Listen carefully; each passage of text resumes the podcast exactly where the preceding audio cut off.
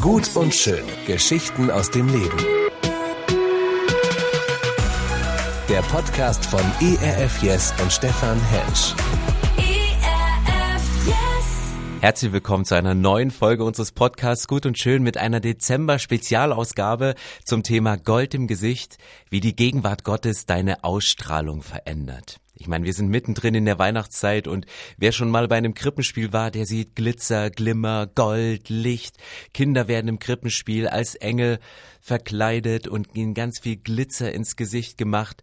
Äh, die Engel strahlen in hell gleißendem Licht. Und das war für mich der Anlass, einen Podcast zu diesem Thema zu machen, Gold im Gesicht.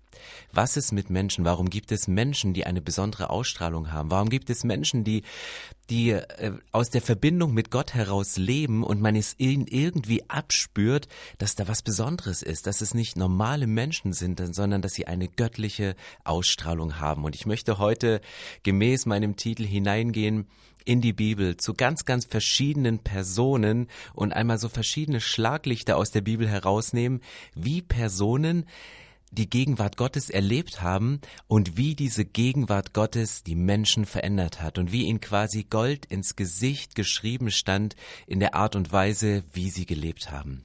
Es gibt im Neuen Testament einen Vers in 1 Timotheus 6, Vers 15, da steht, Gott allein ist unsterblich.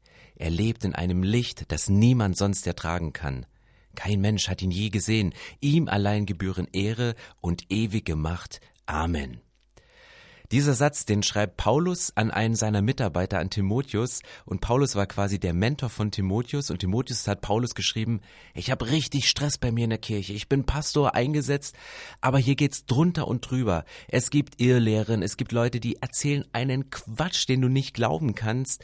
Dann gab es ein Problem von Geldgier in der Gemeinde. Und nicht nur, dass die Gemeindemitglieder irgendwie so heiß waren auf Geld und wollten mehr verdienen, sondern die Gemeinde hat sich bereichert an den Gemeinden Gemeindemitgliedern und es wurden Angestellte ausgenutzt, Sklaven wurden missbraucht für eigene Zwecke. Und, und auf diesen auf diese Situation hin wollte Timotheus einen Rat von Paulus und was macht Paulus? Er malt einfach mal die Größe Gottes aus. Er spricht von Gott als jemanden, der in einem Licht wohnt, dass man ihn nicht vergleichen kann, dass ihn nie jemand gesehen hat und er will einfach die Größe Gottes aufzeichnen, damit die Probleme der Menschen kleiner werden. Und genau in diesem Motto möchte ich eintauchen in die faszinierende Heiligkeit Gottes. Ich weiß nicht, an welchem Punkt Sie gerade stehen, welche Probleme sich auftürmen, die groß werden, vor denen man jetzt gerade in der Weihnachtszeit auch nicht fliehen kann, weil sie nochmal neu präsenter werden, wenn wir in eine Zeit der Ruhe und der Stille hineingehen. Und genau deswegen möchte ich eintauchen in die faszinierende Heiligkeit Gottes und seine Größe nochmal neu bestaunen. Also wo gab es in der Bibel Menschen, die Gott begegnet sind und aus dieser Begegnung mit Gott verändert rausgegangen sind? Das erste, was man findet, das ist Mose. Mose kommt von dem Berg Sinai mit den zehn Geboten zurück und dann steht in der Bibel, er verdeckt sein Gesicht, weil es so strahlte und er musste sich eine Decke über das Gesicht ziehen, weil die Menschen das Strahlen nicht ertragen konnten. Also es muss irgendeinen Zusammenhang geben zwischen einer Begegnung mit dem lebendigen Gott und der Ausstrahlung eines Menschen. Aber was ist kurz vorher passiert? Mose hatte einen Wunsch. Und ich lese das mal vor aus 2. Mose 33, weil kurz vorher hat Mose einen tiefen Herzenswunsch Gott gegenüber geäußert. Mose bat, lass mich dich in deiner Herrlichkeit sehen. Der Herr Gott erwiderte, ich will an dir vorüberziehen, damit du sehen kannst, wie gütig und barmherzig ich bin. Meinen eigenen Namen, der Herr, werde ich vor dir aussprechen. Ich werde, ich erweise dir meine Güte, ich erweise meine Gnade, wem ich will, und über wen ich mich erbarmen will, über den werde ich mich erbarmen. Mein Gesicht aber darfst du nicht sehen, denn kein Mensch, der mich gesehen hat, bleibt am Leben. Aber du kannst hier bei diesem Felsen stehen bleiben. Wenn ich dann in deiner Herrlichkeit vorüberziehe, stelle ich dich in eine Felsspalte und halte meine Hand schützend über dich, bis ich vorübergegangen bin. Dann ziehe ich meine Hand zurück und du kannst mir hinterher schauen. Mein Gesicht aber darf niemand sehen. Moses sagt hier zu Gott, hey, bitte lass mich deine Herrlichkeit sehen. Mit anderen Worten heißt das nichts anderes als, hey Gott, ich brauche mehr, ich will mehr, ich brauche etwas, was ich sehen kann. Gott, mir reicht es für meinen Job in, in deinem Reich einfach nicht mehr aus, nur was von dir zu hören, sondern ich will es sehen, ich will es spüren, ich will es anfassen. Gott, gib mir eine Sicht von der Zukunft, gib mir eine Vision, zeig dich mir, wie du bist, lass mich deine Herrlichkeit sehen. Und Gottes Antwort auf diese Frage, er sagt zu Mose, er soll sie auf den Felsen stellen, an dem er vorüberzieht und während er vorüberzieht, hält er ihm die Augen zu, weil er sagt, kein Mensch kann am Leben bleiben, der mich gesehen hat. Das heißt, eine Begegnung mit Gott ist gar nicht möglich, weil du sie nicht ertragen könntest, weil diese Begegnung mit Gott dich einfach verzerrt von seiner Heiligkeit und von seiner Herrlichkeit. Und als Gott vorübergezogen ist, zieht er seine Hand weg und dann steht in der Bibel, dann kannst du hinter mir herschauen, aber mein Gesicht darf niemand sehen. Es gibt eine Menge Auslegung zu diesem Text und selbst die alten Rabbis hatten alles Mögliche über diesen Text zu sagen, aber das Faszinierende, was sie rausgegriffen haben, ist die Stelle, dass man Gott nur hinterher sehen kann. Hinterher das ist im hebräischen Original, ist ein sogenannter Euphemismus, eine beschönigende Rede. Also Gott sagt, du kannst nur das sehen, da wo ich gerade war. Das ist so, als wenn Gott Mose sagen würde, das Beste, das du tun kannst, das meiste, wozu du als Mensch fähig bist, ist zu sehen, wo ich gerade war. Du kannst das Wirken von Gott nicht vorhersagen, sondern du kannst nur staunend hinterherblicken. Und Weihnachten kommt Jesus in die Welt. Weihnachten, sagt die Bibel, kommt Gott mit seiner Herrlichkeit in diese Welt, kommt Gott mit seinem Licht in diese Welt. Aber wo kommt dieses Licht her? Wo war das Licht vorher? Lasst uns mal hineinspringen in den Thronsaal Gottes. Es gibt eine Begegnung in der Bibel im Buch Jesaja, das ist ein Prophet im Alten Testament, im sechsten Kapitel, dort steht, es war in dem Jahr, als Usia starb. Da sah ich den Herrn auf einem hohen, gewaltigen Thron sitzen. Der Saum seines Gewandes füllte den ganzen Tempel aus. Er war umgeben von mächtigen Engeln, den Seraphen. Jeder von ihnen hatte sechs Flügel. Mit zwei Flügeln bedeckte, bedeckten sie ihr Gesicht, mit zweien ihren Leib und zwei brauchten sie zum Fliegen. Sie riefen einander zu, Heilig, heilig, heilig ist der Herr, der allmächtige Gott, seine Herrlichkeit füllt die ganze Welt. Ihre Stimme ließ die Fundamente des Tempels erbeben, und das ganze Heiligtum war voller Rauch. Entsetzt rief ich, ich bin verloren, denn ich bin ein Sünder und ich gehöre zu einem Volk von Sündern. Mit jedem Wort, das über unsere Lippen kommt, machen wir uns schuldig, und nun habe ich den Herrn gesehen, den allmächtigen Gott und König. Da flog einer der Seraphen zu mir mit einer glühenden Kohle in der Hand, die er mit der Zange vom Altar geholt hatte. Er berührte damit meinen Mund und sagte, Schau, die glühende Kohle hat deine Lippen berührt. Deine Schuld ist jetzt weggenommen, dir sind deine Sünden vergeben. Hier in diesem Text ist, bekommen wir einen kleinen Einblick in den Thronsaal Gottes. Und das Faszinierende daran ist, Jesaja erwartet Gott auf seinem Thron sitzen, aber Gott ist so dermaßen groß, dass das Einzige, was er sieht, ist der Saum seines Gewandes. Was ist der Saum seines Gewandes? Falls du zu Weihnachten ein neues Kleid oder eine neue Jeanshose bekommst, der Saum ist die kleine Naht ganz unten am Ende des Hosenbeines, die umgenäht ist. Diese kleine Naht, dieser kleine Saum, der ist von Gott so gewaltig, dass er den kompletten Thronsaal ausfüllte. Das heißt, Jesaja hatte gar keine Chance, Gott zu sehen, sein Angesicht zu sehen, seine Größe zu sehen, weil selbst der Saum, die kleine umgenähte Naht am Ende, den Thronsaal komplett ausfüllte. Dazu der wummernde Bass der Stimmen der Engel, die gesungen haben, dazu die Herrlichkeit der Seraphinen und diese Engel, sind es vielleicht dieselben Engel, die den Hirten auf dem Feld begegnet sind? Sind es vielleicht dieselben Engel, die dem Maria begegnet sind, die Josef im Traum erschienen sind, die die Weihnachtsgeschichte durchzogen haben? Die Kinder, die wir lieblicherweise mit Gold im Gesicht anmalen zu Weihnachten, waren das vielleicht die hier beschriebenen Wesen, die alles andere als lieblich geschminkte Engelchen aussehen, sondern das waren Seraphimen, die hatten sechs Flügel. Mit zweien bedeckten sie ihr Gesicht, weil sie Gott nicht sehen konnten. Mit zweien bedeckten sie ihre Füße, mit zweien flogen sie. Selbst die Engel konnten Gottes Herrlichkeit nicht ertragen. Und ich glaube, dass die Botschaft der Engel, die lag hier nicht in ihrer Anatomie, sondern die lag in ihrer Message. Was singen die Engel über Gott? Sie singen heilig, heilig, heilig. Sie singen dreimal heilig. Sie singen nicht Gnade, Gnade, Gnade. Sie singen auch nicht dreimal Friede, Friede, Friede. Sie singen auch nicht dreimal Vergebung, Vergebung, Vergebung oder dreimal soziale Gerechtigkeit, soziale Gerechtigkeit, soziale Gerechtigkeit, sondern sie stellen das heraus, was das Alleinstellungsmerkmal von dem lebendigen Gott ist. Sie sagen, dieser Gott, wir können ihn nicht sehen, der hat so viel Gold im Gesicht, dass wir ihn nur mit den Worten hauchend beschreiben können. Heilig, heilig, heilig. Und was passiert mit Jesaja, als er diese Szene im Thronsaal sieht? Jesaja erkennt sich das erste Mal, nachdem er die Heiligkeit Gottes erkannt hatte.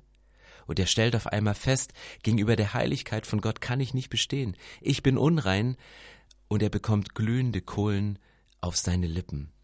Und das verändert sein ganzes Leben. Von einem Mann, der ein Volk vertritt, die manchmal nicht so gute Sachen von sich geben, die über andere Menschen richten, weil sie eine andere Meinung haben, die Dinge aussprechen über Menschen, die sie nicht erheben und wertschätzen und heiligen, sondern sie in den Dreck ziehen. Und diese Begegnung mit dem heiligen Gott reinigt seine eigenen Lippen, und er hat Gold im Gesicht, weil seine Lippen vergoldet werden und er goldene, heilige Worte von Gott ausspricht. Und dann liest du weiter in der Bibel, es gibt eine weitere Begebenheit, die Gegenwart Gottes wurde dann im Alten Testament in Form der Bundeslade durch die Geschichte getragen von Priestern, die ausgesondert waren. Mose bekommt ganz klare Anweisungen, wie er die Bundeslade bauen sollte. Er bekommt ganz klare An Anweisungen von Gott, wie er diesen Kultgegenstand der Israeliten, mit was er ihn füllen kann. Es war ein goldener Krug mit Manna drin, ein Symbol für die Versorgung von Gott, als sie in der Wüste waren und Gott sie versorgt hat. Es war ein Stab drin von Aaron, dem hohen Priester, den Gott bestätigt hat, ein Priester zu sein, und es waren die beiden Steintafeln mit den zehn Geboten drin. Und aufgrund dieses Inhaltes und aufgrund der Funktion dieser Bundeslade galt sie als Garantie für die Gegenwart Gottes. Wo immer die Bundeslade war, war die Gegenwart Gottes präsent. Und deswegen durfte auch nur der hohe Priester, der sich rituell gereinigt hat, immer wieder auf dieser Bundeslade Opfer darbringen. Nur er durfte sie berühren und kein anderer. Und dann kommt es zu einer Begebenheit in der Bibel, die ist erstmal furchteinflößend. Ich lese sie euch mal vor. Die steht im zweiten Buch Samuel. Die Bundeslade wird unter dem König David zurückgeführt nach Jerusalem und dann passiert Folgendes. Bei dem Dreschplatz, der einem Mann namens Nachon gehörte, brachen die Rinder plötzlich aus und der Wagen drohte umzustürzen. Schnell streckte Usa seine Hand aus und hielt die Bundeslade fest. Da wurde der Herr sehr zornig über ihn, weil er es gewagt hatte, die Bundeslade zu berühren. Und er ließ Usa auf der Stelle tot zu Boden fallen. David war entsetzt, dass der Herr ihn so aus dem Leben gerissen hatte. What? Du liest diese Geschichte und denkst, Gott, der hat doch nur Gutes gewollt. Er hat doch nur gewollt, dass deine Gegenwart nicht in den Dreck fällt, dass sie nicht in den Schmutz gezogen wird. Er hat diese Bundeslade abstützen wollen, als sie von diesem Wagen, der von Rindern gezogen worden ist, umzustürzen drohte, und er wird mit dem Tod bestraft. Weil hier tritt wieder in Kraft das, was ganz am Anfang der Bibel steht. Die Gegenwart Gottes kannst du nicht sehen, du kannst sie nicht berühren. Niemand von uns kann die Gegenwart Gottes ertragen. Es durfte nur der hohe Priester, der sich gereinigt hat, einmal im Jahr. Es war nur der hohe Priester, der rituell von Gott eingesetzt war, Gott zu begegnen. Und was lernen wir an dieser Stelle? Also nicht nur das Böse kann vor Gott nicht bestehen, selbst das gut Gemeinte kann vor Gott nicht bestehen. Und dann passiert Folgendes. David ist selbst entsetzt und sagt, hey, wenn die Gegenwart Gottes so eine krasse Wirkung hat, wo soll ich diese Bundeslade nur hinstellen? Wo soll ich die Gegenwart Gottes verfrachten? Wo, wo, wo, wo kann ich sie lagern, wenn, wenn das die Folge davon ist, dass sie jemand berührt? Und dann findest du in der Bibel in 2 Samuel 6 ein Vers, da steht, so blieb die Lade des Herrn drei Monate im Haus Obed-Edoms des Gatiters. Und der Herr segnete Obed-Edom und sein ganzes Haus. Also diese Bundeslade kommt nicht in den Tempel, kommt nicht auf den zentralen Festplatz von Jerusalem, sondern David stellt sie in das Haus von Obed-Edom.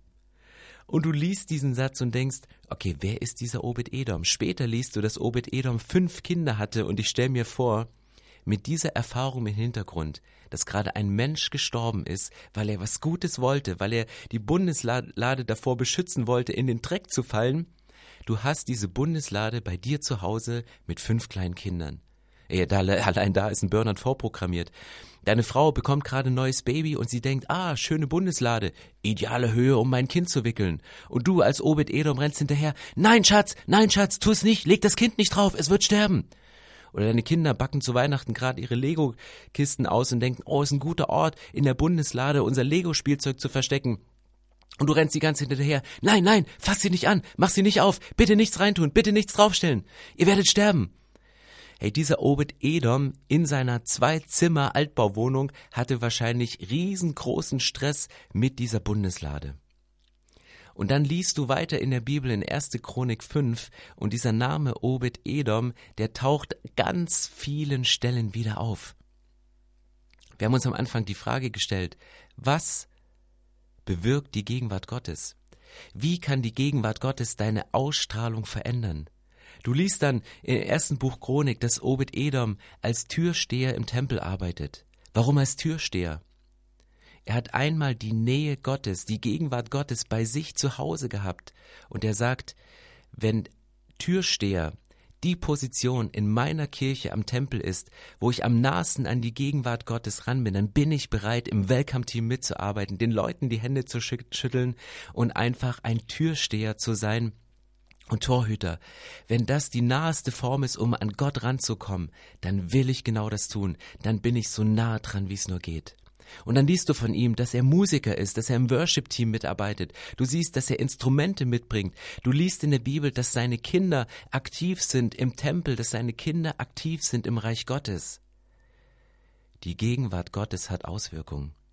Wenn du als Vater oder Mutter abends deinen Kindern aus der Bibel vorliest und die Gegenwart Gottes in ihr Leben holst durch ihre, durch das Wort von Gott, durch das Lesen der Heiligen Schrift, dann holst du die Gegenwart Gottes in ihr Leben und es wird diese Kinder verändern. Wenn du im Gebet auf die Knie gehst und sagst Gott, ich möchte keine eigene Lösung für meine Situation, in der ich gerade drin stecke am Ende des Jahres, weil die Finanzen zu knapp werden, weil die Strom- und Gaspreise erhöht werden und du nicht weißt, wie du sie bezahlen kannst, suche nicht nach einer menschlichen Lösung, sondern geh auf die Knie und geh in die Gegenwart Gottes und bitte Gott um eine göttliche Lösung, weil das wird Auswirkungen haben auf dich und deine Familie und auf die Generation, die noch kommen werden. Und dann springen wir rein in die Weihnachtsgeschichte. Die Weihnachtsgeschichte, die Hirten sind auf dem Feld und die Engel begegnen ihnen, wahrscheinlich dieselben Wesen wie damals im die den Jesaja begegnet ist, diese für ihn furchteinflößenden hellen Wesen, die ein Stück von der Gegenwart und dem Strahlen von Gott ausstrahlen in eine dunkle Welt, auf das dunkle Feld, wo sie gerade sitzen. Und diese Hirten, die werden verändert und sie gehen wieder zurück aufs Feld, nachdem sie diesem Jesus im Stall begegnet sind. Und ein bisschen später liest du, dass Menschen die Gegenwart Gottes gespürt haben, dass die Jünger von Jesus verändert worden sind, dass eine Frau, die nur den Saum des Gewandes von Jesus berührt hat, gesund geworden ist. Und Jesus steht da und sagt, von mir ist Kraft ausgegangen. Wer hat mich berührt?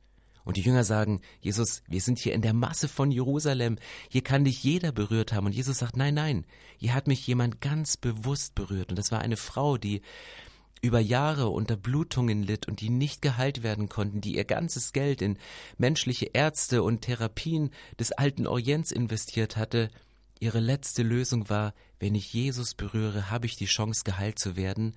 Und sie berührt Jesus an dem Saum seines Gewandes, weil sie wusste, mir reicht der Saum, um die Kraft von Jesus in mein Leben zu transportieren. Und dann liest du eine Geschichte im Neuen Testament von einem Mann, der eigentlich dafür bezahlt wurde und ganz viel Gold bekam, um Christen auszurotten. Und er war wieder gerade auf einer neuen Mission, um in die nächste Synagoge zu gehen, um dort Christen und diese, diese neuen gläubigen Menschen abzuschlachten. Und auf einmal liest du von Paulus, der auf dem Weg nach Damaskus war, dass ein Licht und eine Stimme vom Himmel kam, er auf den Boden stürzte und er die Frage stellte, Wer bist du? Und dann sagt eine Stimme aus dem Himmel, Ich bin Jesus, den du verfolgst. Und dieser Paulus wird radikal verändert. Er wird radikal verändert durch diese Stimme. Er wird radikal verändert durch dieses Licht, was ihn blendete, was ihn zum Erblinden gebracht hatte. Und dieser Paulus geht nicht nur wie die Hirten zurück aufs Feld in den Alltag, sondern er geht raus und wie wir Christen so schön sagen würden, er geht raus aufs Missionsfeld. Er möchte diese Herrlichkeit, die er erlebt hat, er möchte die kraftvolle Stimme, die er gehört hat, möchte er mit anderen teilen und er geht hin und er gründet Kirchen in Asien bis nach Europa. Die Gegenwart Gottes verändert Menschen. Die Gegenwart Gottes, wenn du Gott einmal gesehen hast, sie verändert dich. Gold im Gesicht bedeutet also nichts anderes, als dass jemand Gottes Gegenwart ausstrahlt, dass jemand Zeit mit dem lebendigen Gott verbringt, sei es beim Lesen der Bibel, sei es in einem Gebet, sei es bei einem Spaziergang der Stille allein durch den Wald. Aber aus dieser Begegnung mit Gott entsteht ein Brennen für Gott. Aus dieser Begegnung mit Gott verändert sich die Ausstrahlung und du bekommst Gold im Gesicht. Deswegen möchte ich dir drei Dinge mitgeben für diese Weihnachtszeit. Gold im Gesicht bedeutet Abenteuer, weil Gegenwart Gottes bedeutet Abenteuer. In Josua 3, Vers 4, da ist das Volk Israel und sie laufen der Bundeslade hinterher und da sagt, sagt Gott zu Josua, ihr dürft euch der Bundeslade nicht nähern, nur dann werdet ihr den Weg erkennen, den ihr gehen sollt, denn ihr seid diesen Weg bisher noch nicht gegangen. Ich wünsche dir, dass du in dem neuen Jahr Wege gehst, die du bisher noch nicht gegangen bist, weil du die Gegenwart Gottes anschaust. Und Gott sagt hier, betrachte die Gegenwart Gottes aus der Entfernung. Nur aus der Entfernung werdet ihr diesen Weg erkennen. Ich wünsche dir zu Weihnachten, dass du Dinge mit Abstand betrachten kannst und dass du in den Dingen Gott darin siehst. Weil Menschen, die ein Abenteuer erleben, Menschen, die ein Abenteuer mit Gott erleben, sie haben immer eine besondere Ausstrahlung. Sie haben diese großen Entdeckeraugen. Deswegen Gold im Gesicht, die Gegenwart Gottes bedeutet Abenteuer. Gold im Gesicht bedeutet aber auch Heiligung. Und nur ein heiliges Leben ist ein heiles Leben. Die Gegenwart Gottes bedeutet Heiligung.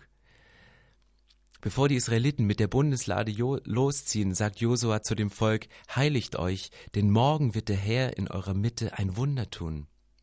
Ich wünsche dir für dieses Jahr Weihnachten, dass du einen heiligen Ort findest, einen Ort, an dem du zur Ruhe kommst, einen Ort nur für dich.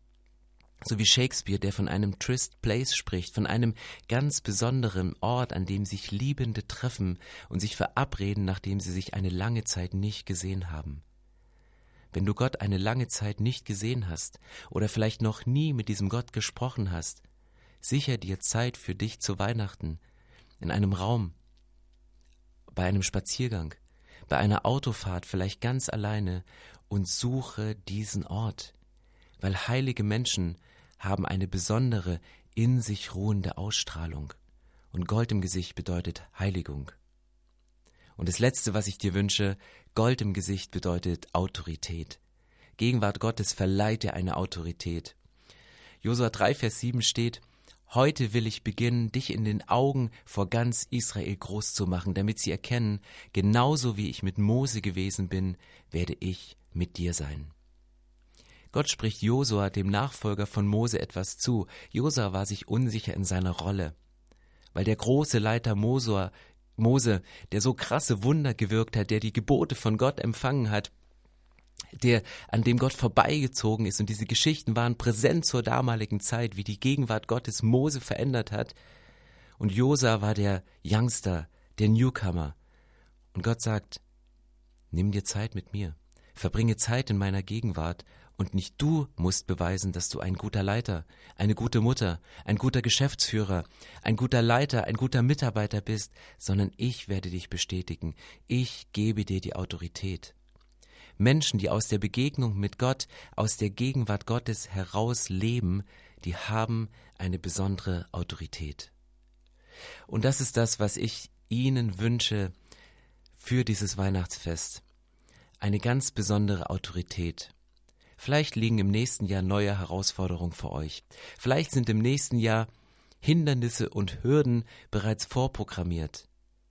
Aber mit der Autorität von Gott kannst du in die Situation hineinsprechen und die Situation mit deinen Worten verändern. Ich wünsche dir dieses Abenteuer mit Gott, dieses Brennen für diesen Gott, was aus seiner Gegenwart entspricht. Und ich wünsche dir dieses Gold im Gesicht aus einem heiligen Lebensstil, was sich rausnimmt für ganz besondere Qualitätszeiten mit Gott und was dann das Umfeld mit einem positiv göttlichen Strahlen verändert. In diesem Sinne wünsche ich frohe Weihnachten und ein gesegnetes Fest. Gut und schön. Geschichten aus dem Leben. Der Podcast von ERF Yes und Stefan Hensch. Mehr Infos und Podcasts gibt's auf erfyes.de.